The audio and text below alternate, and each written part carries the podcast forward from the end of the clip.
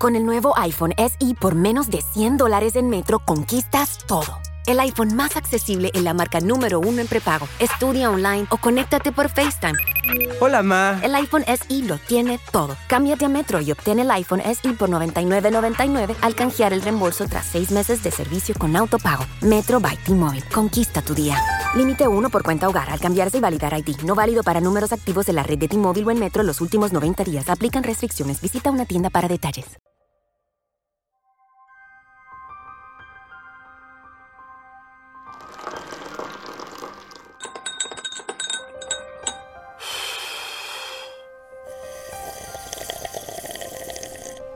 Bienvenidos a Sorbos de Suspenso Podcast.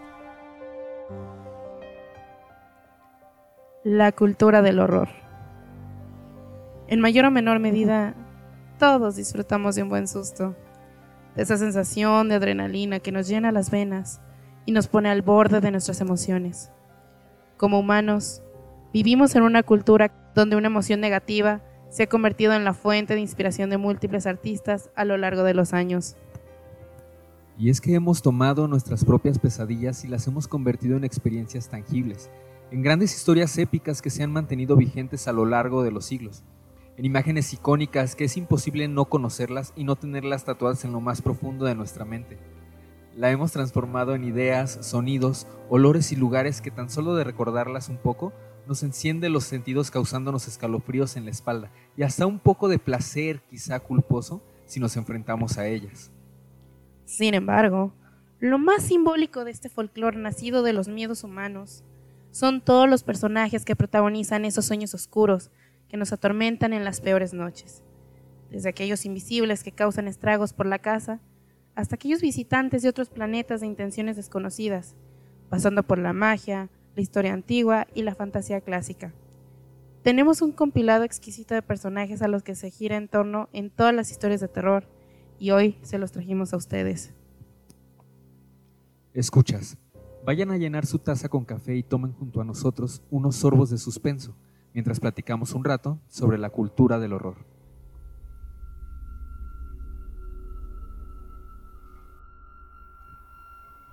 Buenas noches, criaturas.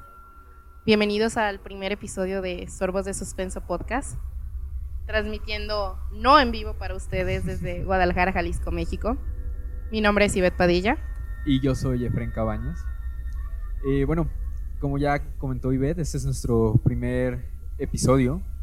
Esperamos traerles uno nuevo cada semana y esperamos que estén tan emocionados como nosotros de, de traerles esto.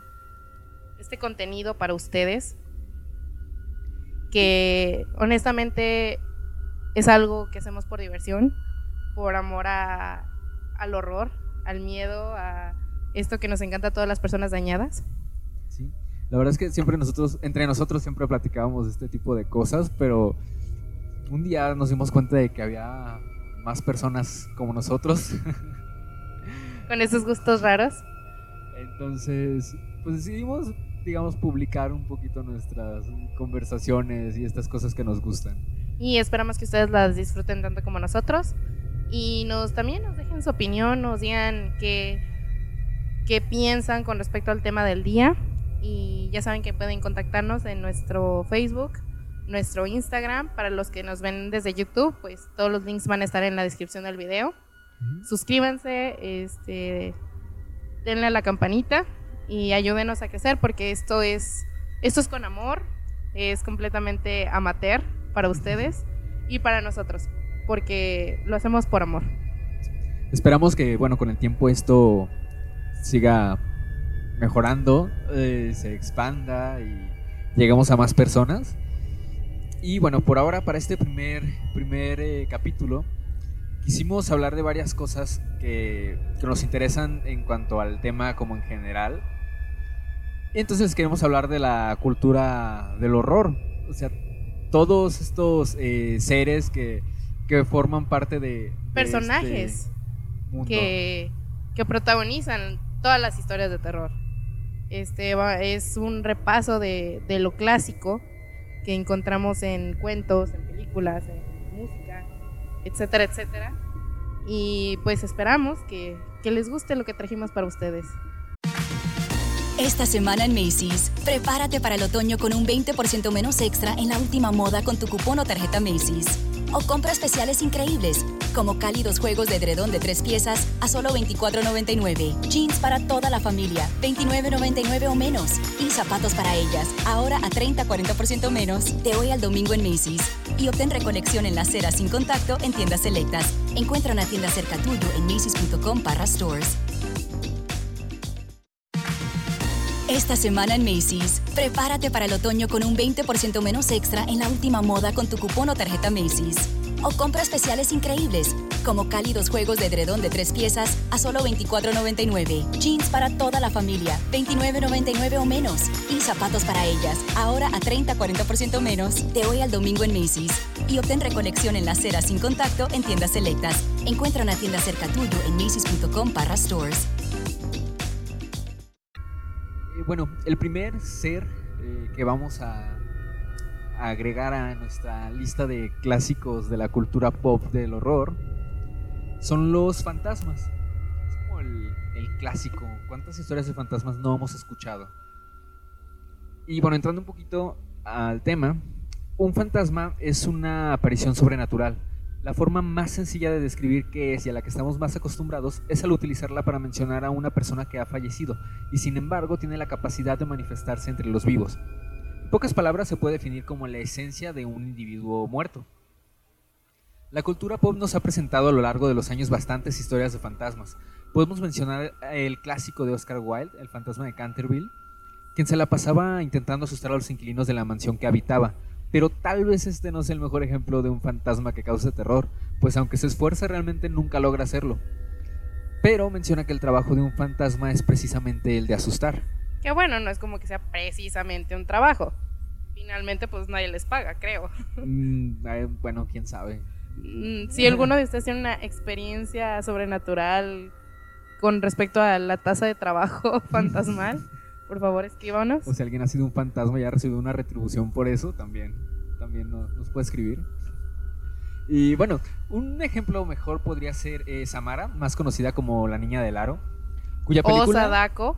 ajá, cuya película está basada en la película de terror japonesa del año 1998, Ringu, que a su vez se basó en la novela Ringu de Koji Suzuki, que de hecho ahí es, no sé si en la novela o también en la película se le llame Sadako. Sí. ¿En- Originalmente la, la niña se llama Sadako. Y si la buscan es mucho más ter- terrorífica que Samara. Samara está muy este, americanizada. Sí, y bueno, bueno, a pesar de eso creo que la película, creo que dicen que es... pues, bueno, yo sí la vi pues, de niño y sí me daba miedo, y, Bueno, pero sí, creo que pero en general, niños. creo que en general sí la película sí es buena, ¿no? La versión La americana, original, pero... la primera. Ah, bueno, sí. Ya la 2 y la 3 que a nadie le gustó, pues es otra cosa.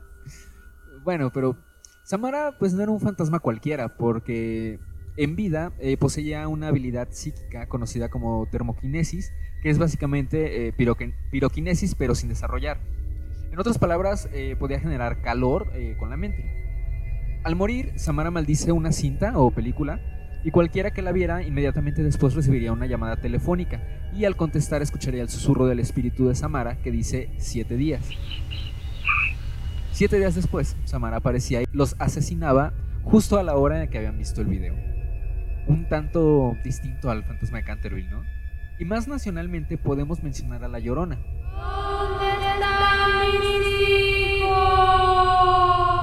Una de las historias más conocidas de fantasmas, al menos en México.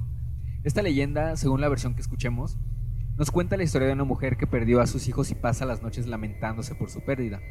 Quienes cuentan haberla visto describen la figura blanca de una mujer esquelética flotando cerca de cuerpos de agua, pues sus hijos murieron ahogados. Su típico lamento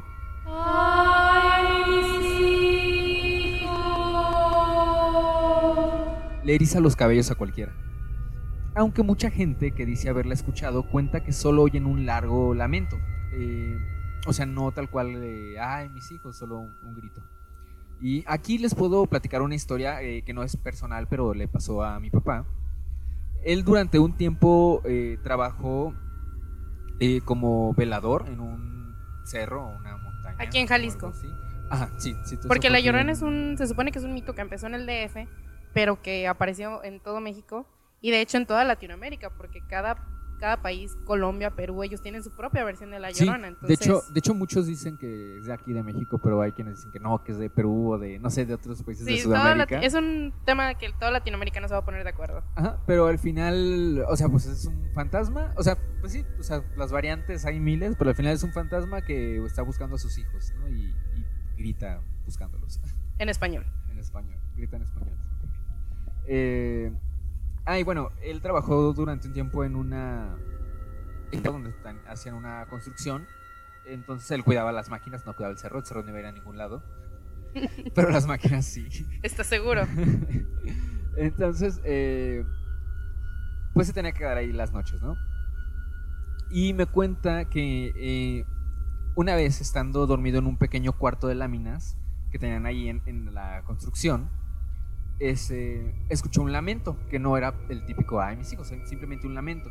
Cualquiera podría decir que pues, pudo venir de cualquier persona, ¿no? Que igual pues, no sería chido porque pues, que alguien se lamente así durante la noche pues no significa algo bueno yo llegué a, a quedarme algunas veces con él y o sea el espacio sí era muy grande Eh, había casas alrededor pero sí era una distancia de no sé un kilómetro más o menos en donde ya estaban todas las casas. Era o sea ya era un como un pueblito una comunidad pues o sea no era una casa luego mil terrenos solos y otra casa. O sea sí había muchas pero pues estaban estaban alejadas. Entonces pues también como para escuchar un lamento así eh, era un poquito difícil. Y además mi papá contaba que el lamento eh, parecía recorrer de un lado a otro así como muy rápido, como si, si estuviera en la parte de arriba de, de- este cerro, pero moviéndose muy rápido, muy rápido de un lado a otro y escuchándose el lamento más fuerte y más bajo, o sea, como, como si se alejara y después se acercara otra vez. Bueno, mi papá lo único que hizo como cualquier eh, mexicano fue cubrirse y quedarse ahí y no salió a investigar nada. Con la super sábana. Porque Ajá. la sábana siempre te va a proteger del mal. Entonces, pues solo se quedó ahí. Pero lo curioso de esto es que al día siguiente, en los, en los siguientes días, al ir a una tienda ahí cercana, eh, de la que estaba ahí en la comunidad, los vecinos le preguntaron que si no había escuchado a la llorona, porque pues varios vecinos habían escuchado aquel lamento. Y todos concluían que era la llorona, ¿no? Por mayoría de votos era la llorona. Claro, no puede ser otro fantasma. Tenía que ser la llorona Era la porque, Llorona pues, porque- México, porque ¿no? México, precisamente, ¿no? Eh, y bueno, esto- hay mil, de his- mil historias de, de fantasmas. Creo que sí es como que la base de, de las películas. Creo que todos tenemos aunque sea una historia. Sí. Y si no es nuestra, nuestra abuelita, nuestra tía, nuestra mamá. Porque también cualquier cosa extraña que ocurre en una casa, fantasma. sí, sí, de hecho, o sea, Bueno, después del viento es un fantasma. sí. Sí, o sea, un fantasma es como cualquier cosa que no puedes ver, pero que hace algo, ¿no? O sea, pasa Ajá. algo, no viste que fue, pues fue un fantasma. O sea, o, o es obvio, es la, la respuesta. Que de hecho nosotros tenemos material para un programa de, de solo nuestras historias que, que hemos vivido, que asumimos que son fantasmas. Una disculpa a las criaturas de la noche causantes de esto, si no son fantasmas, no lo sabemos, no los vimos. Sí, yo de hecho no tengo, sabes, muchas historias. Bueno, de hecho creo que no tengo historias de fantasmas. Hay una de niño, pero creo que ni siquiera era un fantasma. Es que yo sí tengo un montón. La, la casa de mi abuela, donde yo viví toda mi vida, está súper embrujada esa casa. A la gente no le gustaba ir, o sea que yo, yo a mis amigos sentían el ambiente denso. Inclusive una amiga de mi mamá que supuestamente ve fantasmas, ella dijo que ve un montón de personas. Entonces, sí, yo sí tengo historias. Bueno, suena muy interesante. Podemos hacer entonces un, un programa después, un episodio de, de, de esos fantasmas. Este, pues ahí nos cuentan si les, si les interesa. A mí, yo sí quisiera escucharlas. Esta semana en Macy's, prepárate para el otoño con un 20% menos extra con tu cupón o tarjeta Macy's. Eso además de las ya increíbles ofertas, como un 35 a 55% en joyas finas durante nuestra venta de joyas, 30 a 40% menos en los últimos jeans, como una nueva chaqueta y el par de pantalones perfectos, y 60 dólares menos en cafeteras Nespresso para elevar verdaderamente tu rutina matinal de hoy al domingo en Macy's y obtén recolección en la acera sin contacto en tiendas selectas. Encuentra una tienda cerca tuyo en macy's.com barra stores. Esta semana en Macy's, prepárate para el otoño con un 20% menos extra en la última moda con tu cupón o tarjeta Macy's. O compra especiales increíbles, como cálidos juegos de edredón de tres piezas a solo $24.99. Jeans para toda la familia, $29.99 o menos. Y zapatos para ellas, ahora a 30-40% menos. De hoy al domingo en Macy's. Y obtén reconexión en la acera sin contacto en tiendas selectas. Encuentra una tienda cerca tuyo en macy's.com barra stores. Y bueno, pasamos ahora a... A otros de los no muertos favoritos del público, eh, los clásicos vampiros. ¿Quién no los conoce? ¿Quién no ha escuchado historias de estos enigmáticos seres chupasangre? Ellos han sido protagonistas de innumerables obras literarias, cinematográficas, musicales, entre muchísimos otros. Y lo más curioso es cómo su origen ha cambiado. Para empezar, su origen no se ha establecido eh, concretamente y sus características han cambiado mucho a lo largo de los tiempos. Es una de las criaturas que más ha cambiado. Un fantasma siempre ha sido transparentoso, blanco, que se queja y mueve cosas. Pero el vampiro ha cambiado mucho. Este, originalmente eran seres temidos, solitarios, vivían en castillos enormes con órganos. Este, eran pálidos, se transformaban en murciélagos y ahora son seres rápidos que brillan, como Sonic. Este, ok. Básicamente, el origen se le atribuye a Bram Stoker, que publicó en 1987 su novela más importante y la que popularizó el mito, Drácula. Sin embargo, muchos no saben que efectivamente Drácula no es el origen de, esta, de este mito, ya que se acuñó el término vampiro desde 1732. Claro, desde las antiguas civilizaciones como China, Grecia, India, entre otros ya tenían seres que se alimentaban de sangre y eran inmortales, pero no se les llamaba clásicamente vampiros o no cumplían con todas las características que se les asociaban a ellos. Más bien, fue hasta esta fecha que yo les mencioné, 1732, en el que en Europa, en un pequeño pueblo en los límites del imperio de Habsburgo, se tiene registro de una pequeña trifulca que hubo entre los pueblerinos, ya que varios de los animales habían, estaban amaneciendo muertos, desangrados, y ellos asumieron que había sido un cuerpo de uno de los habitantes que era que durante las noches se salía de su tumba a matar el ganado, a desangrarlo y luego regresaba en las mañanas. Porque qué aburrido estar muerto en tu tumba todas las noches, ¿no? Sí, o sea, imagínate que no entraste a la bolsa de trabajo de fantasma y ahora te tienes que quedar tirado en tu tumba, ¿no? Pues tenía que hacer algo. Por alguna razón decidieron culpar a este, a este eh, fallecido y pidieron exhumar su cadáver. Lo sacaron, le clavaron una estaca en el corazón y lo volvieron a enterrar para asegurarse de que la amenaza se había ido. O sea, qué mala suerte, ¿no? Primero se queda sin trabajo de fantasma y después le clavan una, una, estaca, en el, corazón. para que ya ni siquiera pueda salir.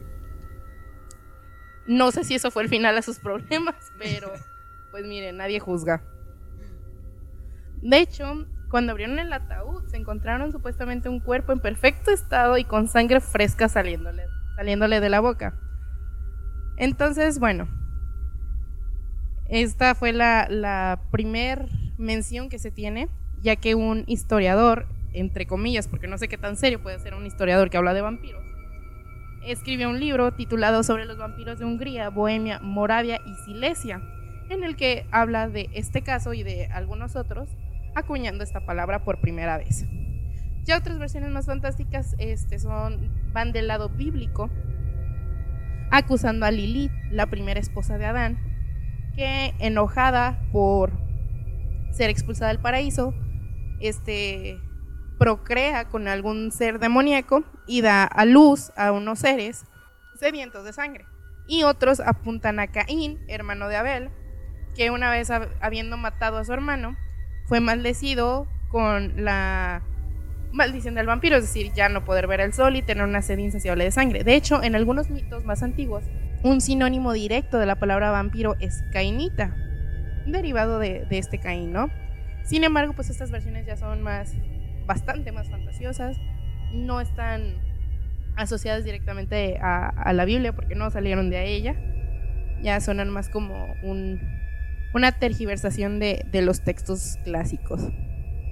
Sin embargo, si quisiéramos darle un sentido lógico a la aparición de esta criatura, está que en la antigua Europa hubo epidemias de rabia en ciertos pueblos que estaban cercanos a poblaciones de murciélagos, murciélagos chupasangre, que para, eh, para hacernos un poquito más cultos, son los portadores de este virus. Entonces, iba el murciélago, picaba al ganado, bueno, mordía al ganado más correctamente.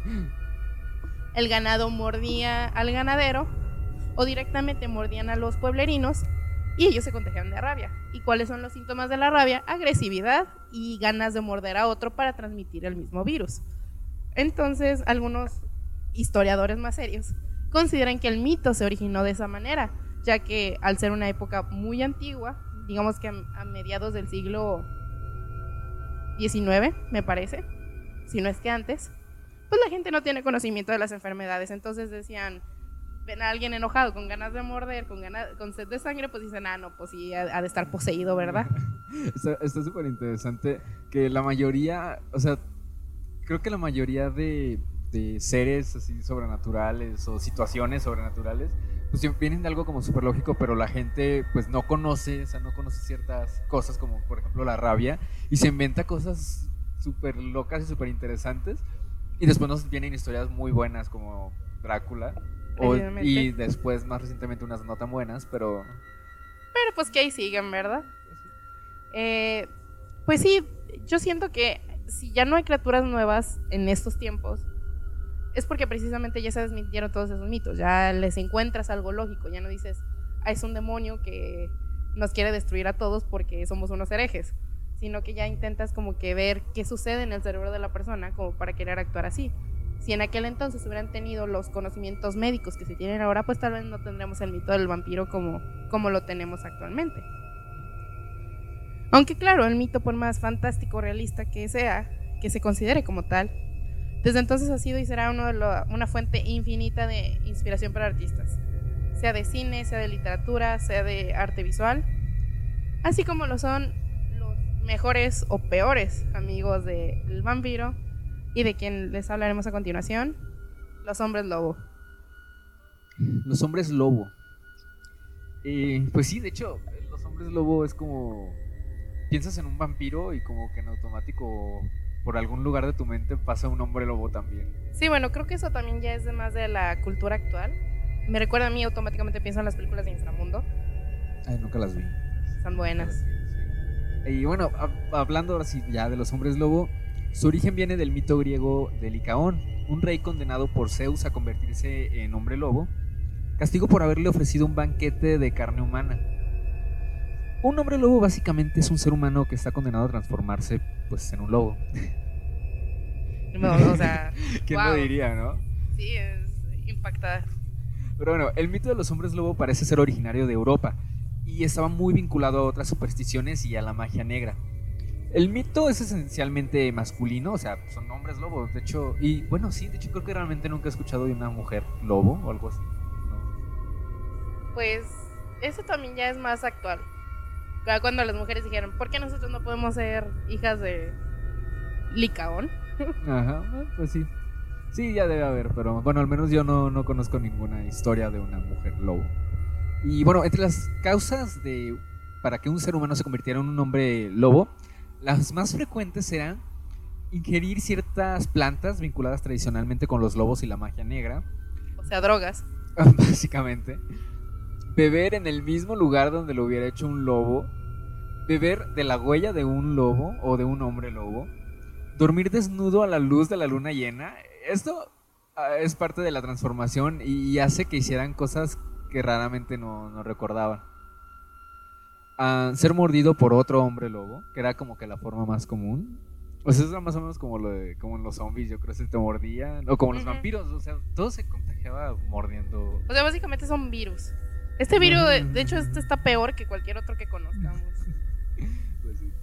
Eh, y había otro que incluso era nacer después de mellizos o gemelos siendo hijo varón. O sea, si una familia, es una familia, me imagino, ¿no? Como que que ya tienen gemelos y así, y ahora es como de, o sea, no te puedes embarazar porque pues si es hombre va a ser un hombre lobo, ¿no? O rezar porque sea niña.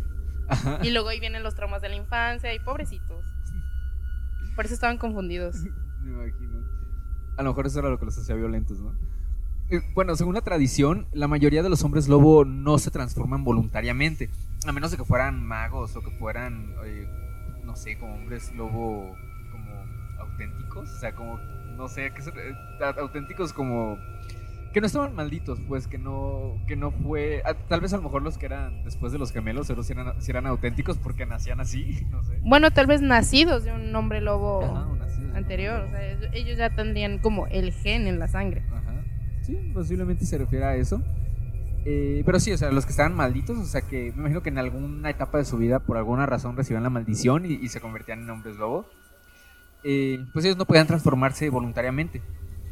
Eh, y además se supone que sufrían, que, que so- sufren mucho a la hora de, de transformarse en hombres lobo. Creo que todos hemos visto alguna secuencia en algún video. Pues incluso el de Michael Jackson, por ejemplo, cuando se transforma en hombre lobo, se ve como que no se disfruta de su transformación. Como no, es, no está chido.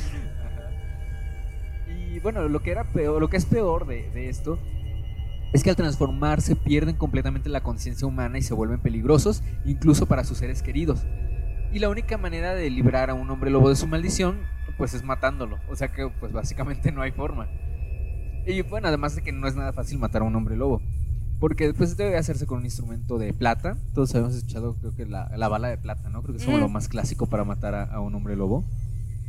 Eh, y pues sí, puede ser una bala, un cuchillo un bastón. Pero el bastón, Pero el ¿cómo? O sea, bastón. lo das de palazos hasta que, hasta que se rinde. No sé, creo que la de bastón puede significar otra cosa. No sé, tal vez cualquier cosa que nos lo puedas golpear, pero pues creo que por eso precisamente es muy difícil matarlos. Se supone que un hombre lobo es un hombre completamente normal la mayor parte del tiempo y se comporta de manera natural, aunque pues es como un poco velludo y sus sentidos están más desarrollados, especialmente el olfato. Además, eh, bueno, siempre está en un buen estado de salud y forma física. O sea, es que de hecho quitando pues la parte que, que les quita como que la conciencia o algo, o sea, tener una maldición de hombre lobo no debería ser tan malo, ¿sabes? O sea, es como que pues sí, todo el tiempo tienes buena condición física, este, tienes sentidos muy desarrollados. Pero es que es básicamente convertirse en perro. Es que, Eso bueno, no pero es que también, es que también depende del, del, del tipo de hombre lobo, de la versión de hombre lobo en la que te conviertas. Porque hay quienes se convertían tal cual en un hombre lobo, o sea, pues como en un super perro. y hay quienes era como, se quedaban como que a medias, era como un hombre bestia, ¿no? Que pues eso pues, estaría más chido. Que bueno, igual ser un lobo no debería estar tan mal, ¿no? Pero aquí el problema es que perdían su conciencia y Y los pueden atacar a cualquiera. Ajá, o sea, los inundaba una, una como una sed de sangre, ¿sabes? De alimentarse de quien sea, ¿no? Y entonces eso pues los hacía eh, peligrosos, pues incluso para, para, Para su, su familia, familia. ¿no? Por eso como que en, los, en las típicas este, historias, pues es como que es luna llena y se desaparece, ¿no? Se desaparece, es como de, pues, na- quién sabe dónde esté, pues está como que alejado tratando de, pues, de no hacerle daño a nadie, porque pues sabe que sale la luna llena, se convierte en hombre lobo y, y ya, ¿no? Ya de repente amanece al día siguiente y pues quién sabe a quién mató. Pero siempre se transforma al hombre bueno, o sea, no al que le vale y no se aleja y que muera quien tenga que morir. Siempre, de hecho, siempre los han pintado mucho más nobles que los vampiros. Mientras que los vampiros son solo sanguinarios y quieren matar a quien se las atravese, usualmente los hombres lobo como que no pierden esa chispa de humanidad, esa chispa de, de sentir que lo que están haciendo está mal. Y es como súper triste, ¿no? Porque además se supone que esto Son les perritos pasa- tristes. Sí, o sea, y les pasa por una maldición, ¿no? O sea, porque incluso los vampiros yo creo que habría quien, quien buscara a lo mejor ser un vampiro, ¿no? Sí. Porque sí, o sea, creo que esta es como que la mayor diferencia, que un vampiro pues siempre es a voluntad, ¿no? O sea, a lo mejor, bueno, a lo mejor la sed de sangre sí puede ser como que un poquito, eh, ¿cómo decirlo? Pues como muy intensa, ¿no? Pero, pero al final de cuentas sí como que tienen más, ¿cómo decirlo? Como más voluntad a, decidir si, dejarse llevar o, o no. Y el hombre lobo no puede hacer eso. El hombre lobo se convierte en lobo y ya, o sea, es un animal, es una bestia que no le importa nada más que alimentarse. Y bueno, también, eh, también se les puede llamar licántropos porque esta palabra viene de las palabras griegas lucos, que significa lobo, y antropos, que significa hombre. Incluso existe un término médico conocido como licantropía clínica, eh, que es un síndrome psiquiátrico que origina la alucinación de que, el afectado puede convertirse en un, en un animal. Se ha dicho que el mito de los hombres lobo es el más universal de todos, quiz- quizá junto al de los vampiros, como ya mencionábamos. Es como muy... obvio si te pones a pensarlo. Y bueno, los hombres lobo están muy bien representados en el cine. Forman parte de los monstruos clásicos, como los ya mencionados vampiros y las momias, que son precisamente las que nos va a platicar ahora Ivette. Esta semana en Macy's, prepárate para el otoño con un 20% menos extra con tu cupón o tarjeta Macy's. Eso además de las ya increíbles ofertas, como un 35 a 55% en joyas finas durante nuestra venta de joyas, 30 a 40% menos en los últimos jeans, como una nueva chaqueta y el par de pantalones perfectos, y 60 dólares menos en cafeteras Nespresso para elevar verdaderamente tu rutina matinal. De hoy al domingo en Macy's y obtén recolección en la acera sin contacto en tiendas selectas. Encuentra una tienda cerca tuyo en macy's.com barra stores.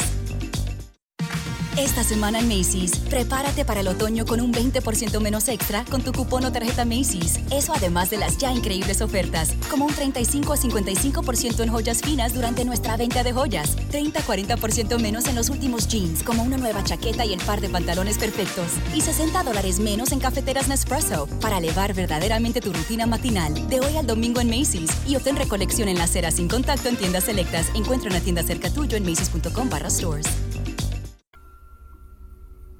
Bueno, las momias tienen de especial que estas son 100% reales. Bueno, en lo que se considera físico. Ya de que las maldiciones y de que te persiguen y... En lo que es una momia como tal, sí existen ya todas esas prácticas extrañas que pudieran tener, pues sí, ya son eh, de mitos, ¿no? Vienen de, Sí. de mitos. Eh, bueno, estas son preparadas a lo largo de todo el mundo. Las hubo en Mesopotamia, en Mesoamérica, aquí en México, Guanajuato es conocido por sus momias, Las momias de Guanajuato. con las que peleó el Con santo las que peleó el santo. hace ya unos cuantos años. Sí, creo que, creo que para este episodio debimos ver- haber visto todas las películas del santo y todo contra lo que peleó. Es parte de la cultura del terror. Yo ¿no? sí las he visto ¿En todas. serio? Sí, mi mamá es gran fan del santo. Pero pues sí, no es como que yo les ponga muchísima atención. Sin embargo, todos sabemos que las más populares son las egipcias. Este, que son las de las pirámides, las que encerraban en catacumbas, con grandes cantidades de oro, de joyas, y las que supuestamente son las que se asocian a las maldiciones. Básicamente una momia consiste en un cadáver de personas importantes. Eh, como estamos hablando de Egipto, pues eran los faraones y tal vez personas aledañas a la, a la monarquía de estos países, que eran embalsamados de forma rústica. Estos cuerpos les sacaban el contenido visceral, eran desangrados y limpiados, para que se conservase únicamente el cuerpo tal como estaba y el corazón, que era supuestamente lo que ligaba al alma con el cuerpo. Después se secaban al sol Estamos hablando de Egipto, un lugar que llega a los más de los 40 grados. Es un sol abrasador, es terrible y es bastante. Y ya después se les cubrían, bueno, se rellenaban con mirra y se les cubrían con sustancias químicas naturales como resinas y mieles. Pero principalmente siendo la cera lo que le da origen a la palabra momia, ya que en el árabe era llamada mum, lo que hacía que de forma común ellos se refirieran a estos cuerpos también con ese nombre. Lo que tiene sentido que los que popularizaron, es decir, los estadounidenses, pues era mumi, es, es la palabra con la que los designan, que todo viene de la palabra cera, ¿no? Al final se cubrían en una serie de telas y ventajes y se les depositaban en sarcófagos y tumbas. El objetivo de esta momificación era que sus cuerpos se mantuvieran lo mejor posible para la segunda vida que fueran a tener. De hecho, se les ponía en sus tumbas junto a una serie de objetos de valor, tanto económico como sentimental. Inclusive a veces colocaban a la momia de la mascota del difunto, está súper feo. Imagínate que el pobre gatito no haya muerto. Ay, bueno, que- bueno, sí que pero pensemos que tal vez esperaban a que muriera naturalmente y ya luego lo. lo momifi- lo Ay, pero eran bien sádicos. ¿no? Yo siento que era como de Michi, lo siento, se te adelantó, ahí vas. Bueno, pero aparte los gatos eran sagrados, ¿no? Sí, lo, bueno, ellos tenían mucho respeto por, por los gatos. Este, estos también se les momificaba y se les colocaba en las tumbas. Eh, estas tumbas tenían la característica de estar llenas de trampas y señales de peligro con la finalidad de que los intrusos no pudiesen perturbar la vida eterna de estos al momento de querer hurtar las posesiones. Inclusive fue ahí donde surgieron las leyendas sobre las maldiciones que podían otorgarte las momias si las molestabas. Estas iban desde una mala suerte eterna yo creo que perturbé una momia en algún momento de mi vida, porque tengo muy mala suerte, o la destrucción física del cuerpo. Ahora se explicaría con alguna enfermedad. Estamos hablando de un cadáver en descomposición, muy, muy bien conservado, hay que, hay que admitirlo, pero eso no quita que hay, es un hervidero de plagas, de enfermedades, y que al momento de abrir las tumbas, bueno, pues eres rociado con todos esos vapores. Eso es lo que te podría causar esta putrefacción o la muerte inminente. Inclusive algunos dicen que era que la misma momia, molesta ser perturbada, se levantaba de la tumba y te perseguía. No sé quién vio eso, pero bueno, en la película de la momia, también, un... En, en, un capítulo de escalofríos, creo que era, también me acuerdo había uno de una, de una momia. Que bueno, estos vienen de los libros de Erlstein. Sí.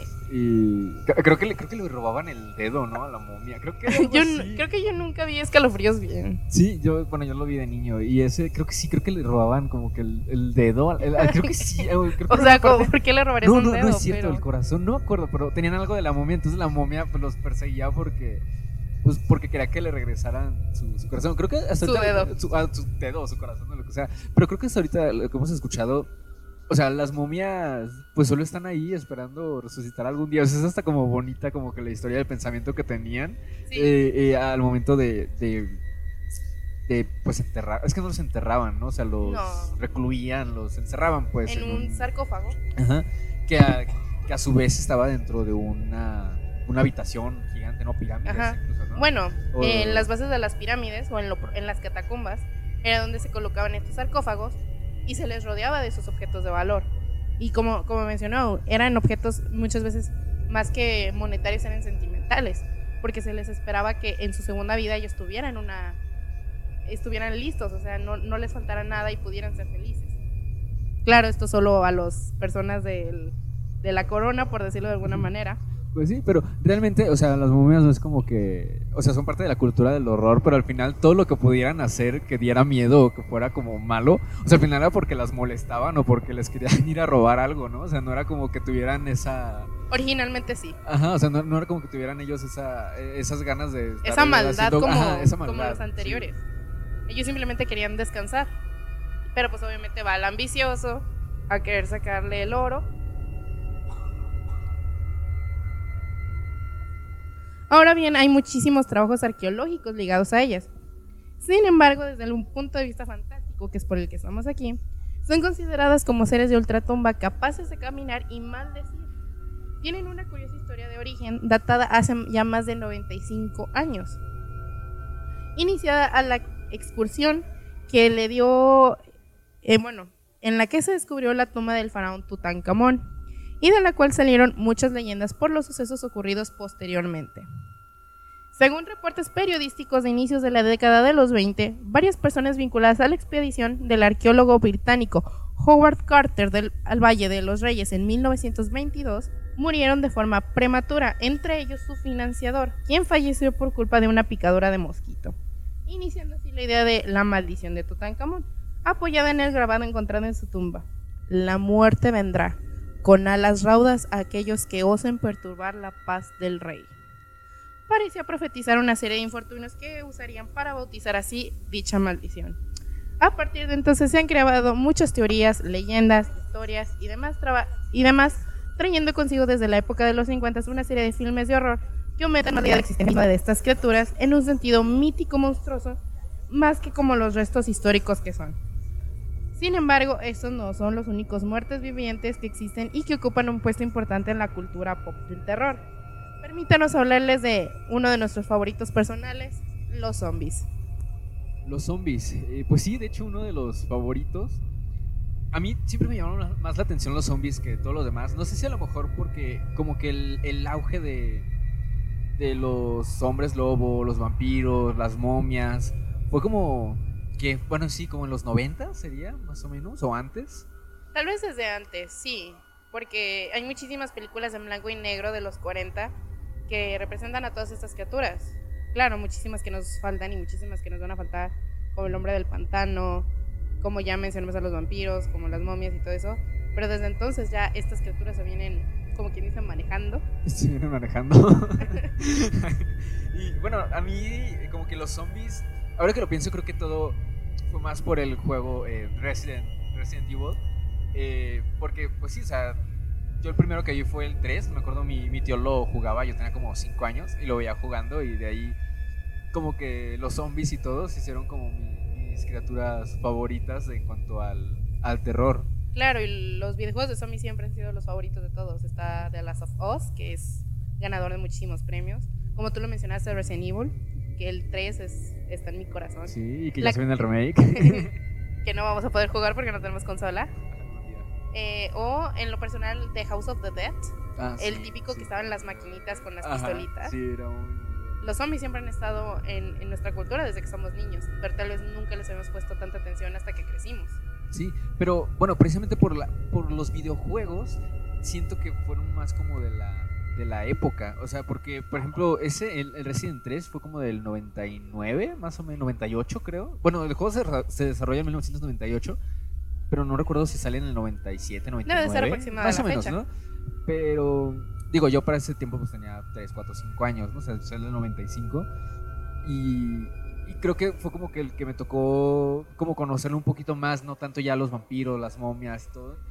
Y fue precisamente por el desarrollo de los videojuegos. Creo que, creo que por eso reconozco más como que a los zombies que a los otros, a los otros eh, seres, ¿no? Y bueno, pues, los muertos vivientes. Eh, actualmente, y gracias a películas, series, libros y videojuegos, como ya mencionamos, podemos pensar en los zombies como estos humanos caníbales putrefactos que no hacen nada más que intentar alimentarse. Algunos arrastrándose y moviéndose tan rápido como sus extremidades descompuestas les permiten, lo que no es mucho, y otros con velocidades comparadas con corredores profesionales. Que volvemos a lo mismo que es, de hecho, los zombies es otro de los mitos que se ha transformado enormemente desde no poder no, no decimos su origen, pero desde el siglo pasado hasta la actualidad. Antes eran torpes, lentos, tontos, Sí. porque precisamente no tenían cerebro, su cerebro Ajá, estaba descompuesto. Sí, solo tenía como que el encendido, pero a medias, como que solo la parte motriz y la de querer alimentarse. Ajá. Y ahora con series como The Walking Dead, ya los presentan como atletas. De hecho, un zombie tiene mejor condición física que yo. Bueno, pues están muertos, no se cansan, pero, pero, o sea, digo, incluso, pues se supone que están como medio podridos ya, ¿no? Entonces eso los hace más lentos, que era como que el original, ¿no? Pero, bueno, de lo clásico, digamos, no original, porque pues su origen es muy, muy distinto a lo que conocemos ahora como un zombie. Y bueno, ahora podemos decir que se resucitan a partir de virus, de bacterias, de rituales. Lo cierto es que los zombies son de las criaturas de horror más populares y explotadas, sobre todo, de los últimos tiempos. Franquicias como ya mencionábamos Resident Evil, series como The Walking Dead o películas como Brain Dead y muchas más han hecho de los zombies uno de los monstruos, eh, por decirlo de alguna forma, favoritos de este siglo. Y aunque quizás la película de La Noche de los Muertos Vivientes de George Romero en 1968 fue la que dio inicio al, al amor de, de estos personajes, el mito original viene de mucho antes y proviene del vudú. De hecho, yo recuerdo pues, cuando empecé como con este gusto de los zombies y todo, que empezaba como que a, a a- a manejar internet y esas cosas.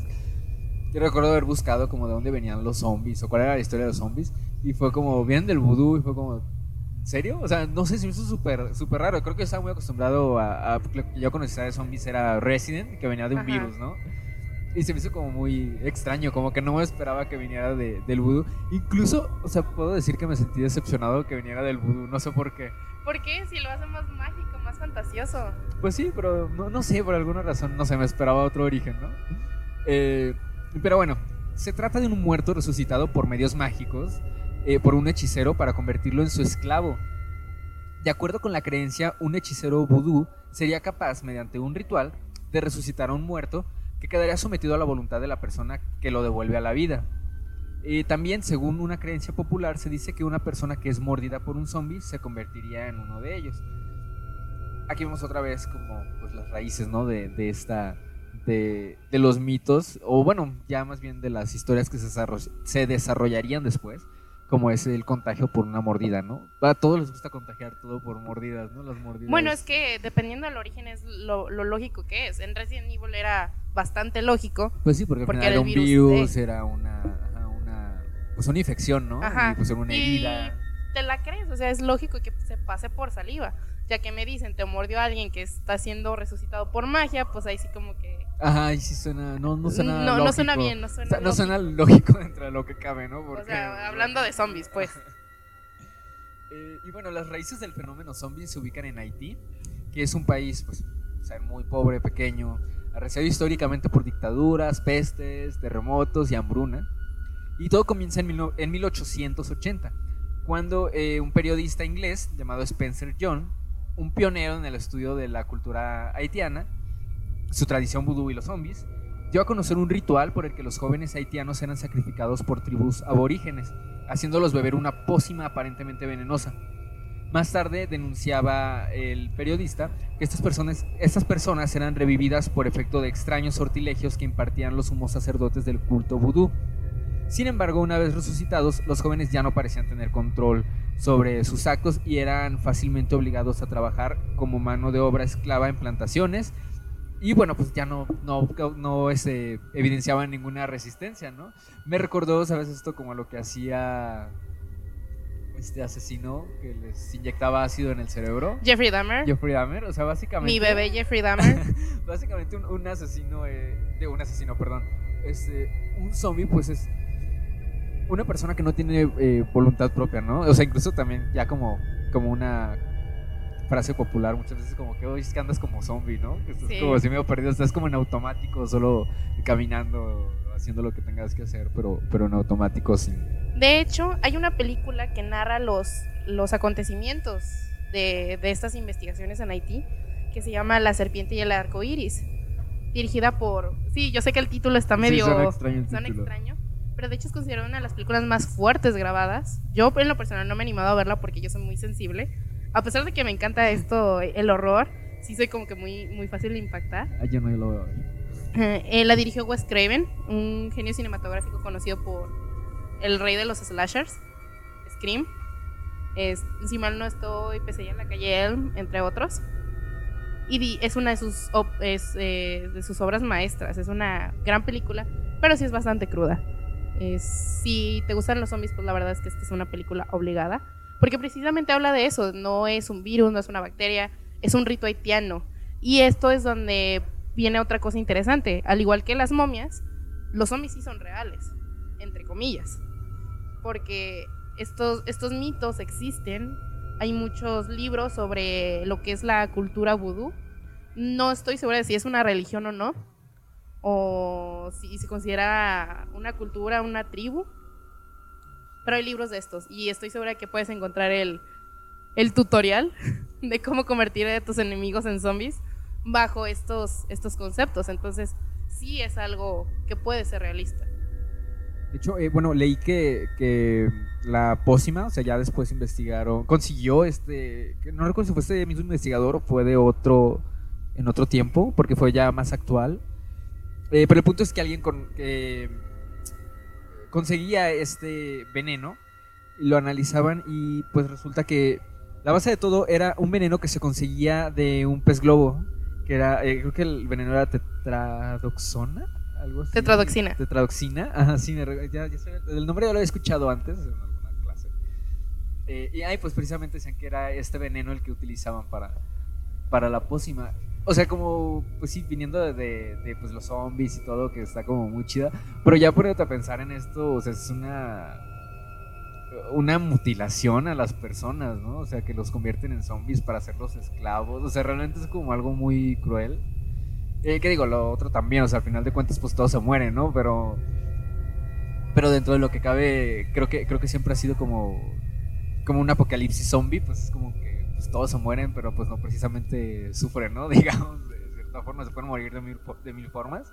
Y después de muertos, pues es cuando hacen pues todo, ¿no?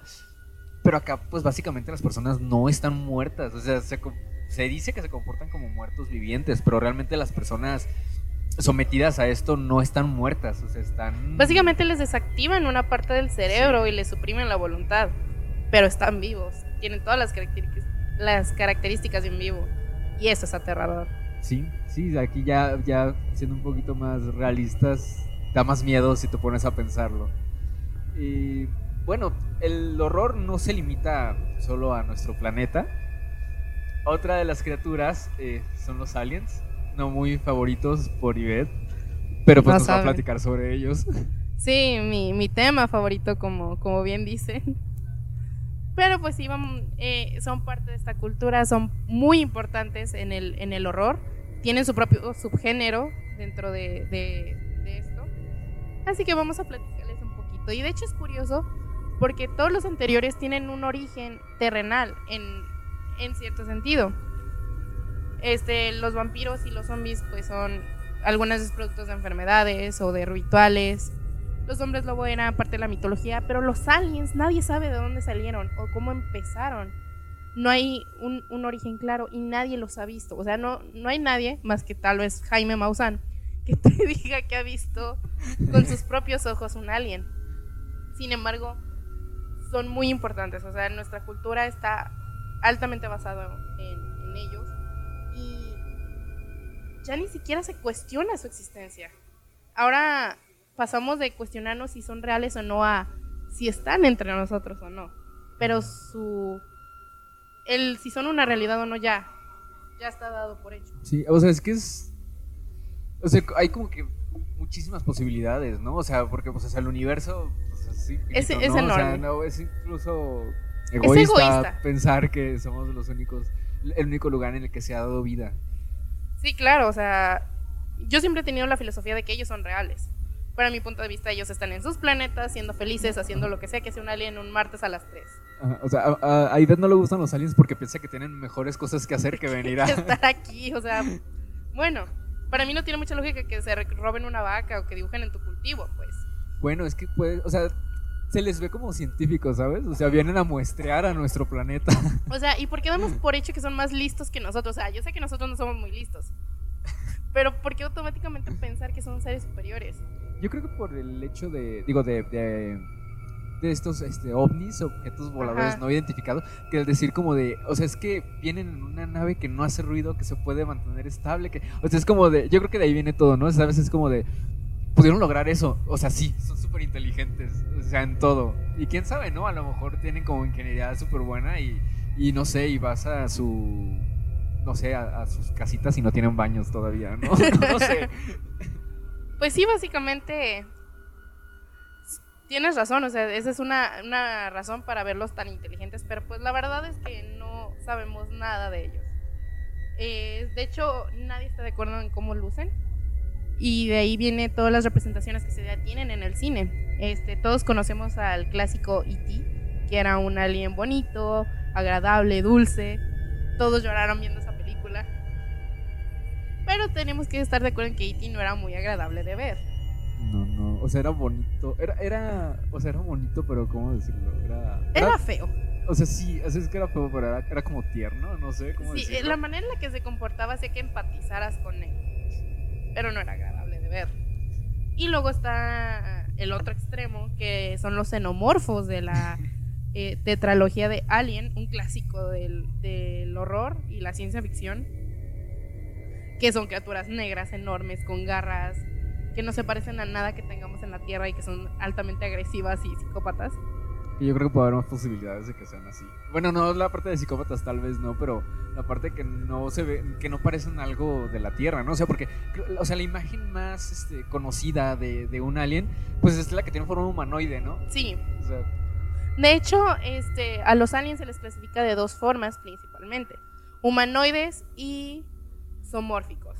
Esto, esto es referente a la forma que les han dado y lo que más curiosidad me causa es que esta clasificación se dio a través de anécdotas que personas que aseguran haber sido secuestradas o abducidas por ellos. Estas personas tienen estas visiones, las narran y, se- y llegaron a algunos acuerdos entre ellas. Primero están los que dicen que son parecidos, muy parecidos a los humanos. De hecho, la forma más común de un alien es la humanoide color verde, como la del marcianito 100% real, no fake. está bien cool eso, Marciano. Sí, como baila cumbia. Es esa o la misma forma, pero en tonos grisáceos o plateados, pues son las dos más, Sí, las más conocidas. comunes y más populares. Las diferencias que tienen con respecto a nosotros pues son cabezas más hinchadas, extremidades más delgadas, cuellos chiquitos y los ojos, sobre todo los ojos que tienden a ser grandes y de un solo color. También hay versiones muchísimo más agradables como los kryptonianos, que esas son 100% ficticias, pero pues a quien no le gusta ver a Superman sin camisa, pues yo creo que a nadie. O unos conocidos como pleiadianos. Estos yo no los conocía. Son como los plebeyos de los extraterrestres. No, de hecho son se les conoce también como alienígenas nórdicos, porque parecen vikingos. Un grupo, o sea, muchas personas que han sido abducidas dicen que parecen gente nórdica. Son altos, tienen pieles completamente claras, cabellos plateados o inclusive un poquito rojizos, pero siempre como en tonos muy, muy blancos. Y los ojos grises, ojos, ojos claros, o sea, son prácticamente personas de, de esta zona del mundo. ¿Por qué los ven como, como aliens? No tengo idea. Pero como digo, o sea, todo esto son compilados de, de testimonios de personas que aseguran haber sido acechadas por uno de ellos. Y luego están los que se asocian a los animales. Están los reptilianos, famosísimos, que son protagonistas de múltiples teorías conspirativas, sobre todo en YouTube. Los insectoides, que son los que tienen más como caras de cucarachas gigantes, de... Como los que aparecen en los hombres, en los hombres de negro. Básicamente en mantis religiosa o simplemente escarabajos enormes. O incluso están los cefalopoides, es decir, que parecen pulpos o parecen calamares. Un ejemplo este, que podríamos mencionar está Cthulhu o Tulu o como sea que lo pronuncien, el máximo dios de la mitología Lovecraftiana, que como saben Lovecraft era un gran contribuidor a la ciencia ficción y que ideó una de las figuras más populares de los que ahora se conocen como los aliens. Y lo más sorprendente de estas visiones que ha tenido la gente es que se ha convertido en un hito tan grande que llegó al grado de fundarse una nueva ciencia, comillas, con respecto a ellos, conocida como ufología. La ufología viene del inglés UFO, eh, Unknown Flying Object, lo que en español traduciremos como OVNI, objeto volador no identificado. Eh, esto, estos términos empezaron más o menos en el siglo XIX con el primer avistamiento de un ovni en Chile, pero que más marcadamente empezó a tener una influencia en Estados Unidos a, eh, a mediados del siglo pasado, con caídas de objetos de supuestos platillos voladores en Nuevo México. Sin embargo, su existencia es un debate eterno y no será resuelto hasta que suceda algo como en la Guerra de los Mundos, donde se nos presenten físicamente tal cual, vengan y nos digan qué quieren. Si quieren vacas para su hamburguesa, si nos quieren dominar, si quieren agua, no lo sabemos. Y está, o sea, hay como mil teorías, ¿no? O sea, yo creo que la mayoría de las teorías conspirativas que existen son sobre los aliens. Y nadie hace nada. o sea, sobre todo, hay una que se me hace muy interesante, que creo que, creo que sí había platicado una vez contigo de, de, ella, que decían que precisamente eh, ya habían hecho contacto, o sea, con, con, la Tierra, o sea, había como, como ya incluso tenían como su, su pacto de, de, pues sí, ese ven, este, si necesitas gente para investigar, pues llévatela, pero me la regresas porque pues luego la van a buscar, ¿no? Y por eso se hacen las abducciones, ¿no? Abducciones. ¿Pero qué están buscando? ¿Qué tenemos de interesante? Respuesta nada, no somos interesantes. ¿Quién sabe? Bueno, o sea, pues sí. Digo, pero como humanos, digo, al final, digo, si vinieran a buscar cosas, pues tenemos mil organismos que ni siquiera nosotros hemos terminado de, investigar, ¿no? Pero, no sé, o sea, ese tipo de teorías se me hace como súper loca. Eh, hay unas, o sea, que es verdad, está como así súper documentado que dices, o sea, neta, ¿cómo, ¿cómo, la gente habla tan seguro de todo, de todo eso? Como que de verdad es como de, es que aquí dice, aquí está, aquí viene información 100% real, o sea. Precisamente. Eh, ya, ya ni siquiera se cuestiona, ya es, los aliens están. Y ahora nada más es que la gente comience a, a platicar de cuándo los vio. Yo tengo, por supuesto que tengo tías que aseguran haber visto un ovni, a personas que dicen haber sido abducidas, que salen a la calle con su conito de aluminio. Pero vuelvo a lo mismo, o sea, es algo basado enteramente en testimonios. No hay nada, claro, está en la teoría de que hay muchísima información en Área 51, que los gringos quieren destruirnos a todos y que por eso la están guardando y que tienen un alien en formol. Pero siguen sin ser cosas comprobables. Sigue sin ser algo que, como todo lo anterior, tuvo un origen o está asociado a algo real o a una enfermedad o no, o sea, simplemente son personas que dicen haber visto algo y crea una especie de efecto Mandela en el que hace que todos los demás le crean. Pero no, no estamos seguros de nada, no estamos seguros de que sea real. ¿Cómo no sabemos que esa persona no está loca? Pues sí, pero de hecho creo que, que también, o sea, lo de los aliens, eh, creo que puede tener como que una mayor cobertura, digamos, o sea, el mito, porque al final pues vienen de fuera del planeta, ¿no? O sea, porque me imagino, por ejemplo, la Llorona, yo creo que yo creo que es un fantasma que les da más miedo tal vez a los a los que viven en pueblos cercanos a cuerpos de agua, ¿no? Porque se supone que ahí se aparece, o el chupacabras, ¿no? A los ganaderos, porque pues ahí está, ¿no? Pero pues un alien que viene de fuera del planeta, pues puede llegar absolutamente a cualquier lugar del planeta, ¿no? Entonces creo que, creo que esto hace que, que sea como que un mito, si lo quieres llamar así, más universal, aunque sabremos solo de aquí, de la Tierra, pero creo que, creo que eso es lo que hace que, que, el alien tenga como que más fama, ¿no? De entre todos los monstruos, lo, todo el terror, creo que el alien es más universal. Sí, como dices, o sea, es conocido en toda la Tierra y es precisamente lo que le tenemos miedo, ¿no? A lo desconocido. Todo lo anterior hemos encontrado formas de atacarlos.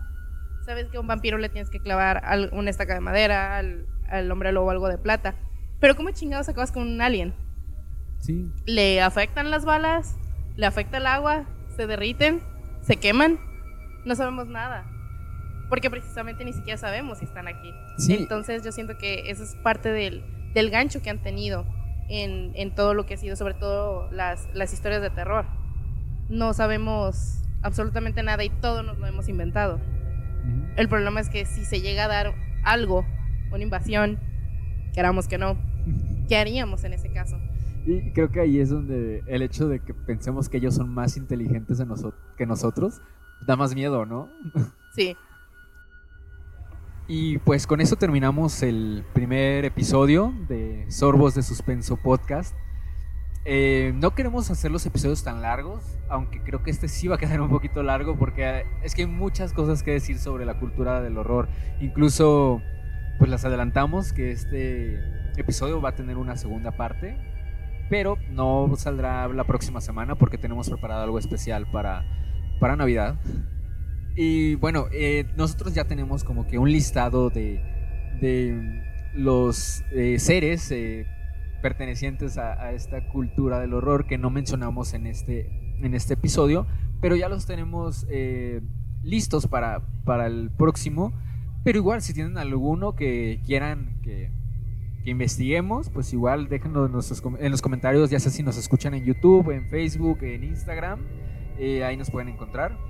Esperamos incluso con el tiempo, aunque ahí no se puede comentar, pero esperamos llegar a Spotify porque es más cómodo escuchar por ahí. Nosotros que escuchamos eh, podcast, eh, es más cómodo escucharlos en Spotify. Ya próximamente este, esperamos crecer, esperamos mejorar. Recuerden que cualquier crítica que nos ayude a eso es más que bienvenida. Sí, sabemos que va a haber mil cosas que tengamos que mejorar y corregir, sobre todo, bueno, ahora que este fue el primer eh, episodio, pero pues básicamente esto es una charla, una charla que quisimos que llegara a ustedes, a todos los fans de, del género. Muchas gracias por escucharnos. Espérenos la siguiente semana y buenas noches. Nos despedimos, Efren Cabañas. E Ivette Padilla. Buenas noches. Dulces sueños. Me sentí como Lolita Yala. Me sentí como Dross. Con el nuevo iPhone SE por menos de 100 dólares en Metro, conquistas todo. El iPhone más accesible en la marca número uno en prepago. Estudia online o conéctate por FaceTime. Hola, Ma. El iPhone SE lo tiene todo. Cámbiate a Metro y obtén el iPhone SE por $99.99 al canjear el reembolso tras seis meses de servicio con autopago. Metro by T-Mobile. Conquista tu día. Límite uno por cuenta hogar al cambiarse y validar ID. No válido para números activos de la red de T-Mobile o en Metro los últimos 90 días. Aplican restricciones. Visita una tienda para detalles. Esta semana en Macy's, prepárate para el otoño con un 20% menos extra con tu cupón o tarjeta Macy's. Eso además de las ya increíbles ofertas, como un 35 a 55% en joyas finas durante nuestra venta de joyas, 30 a 40% menos en los últimos jeans, como una nueva chaqueta y el par de pantalones perfectos, y 60 dólares menos en cafeteras Nespresso para elevar verdaderamente tu rutina matinal de hoy al domingo en Macy's y obtén recolección en la acera sin contacto en tiendas selectas. Encuentra una tienda cerca tuyo en macy's.com barra stores.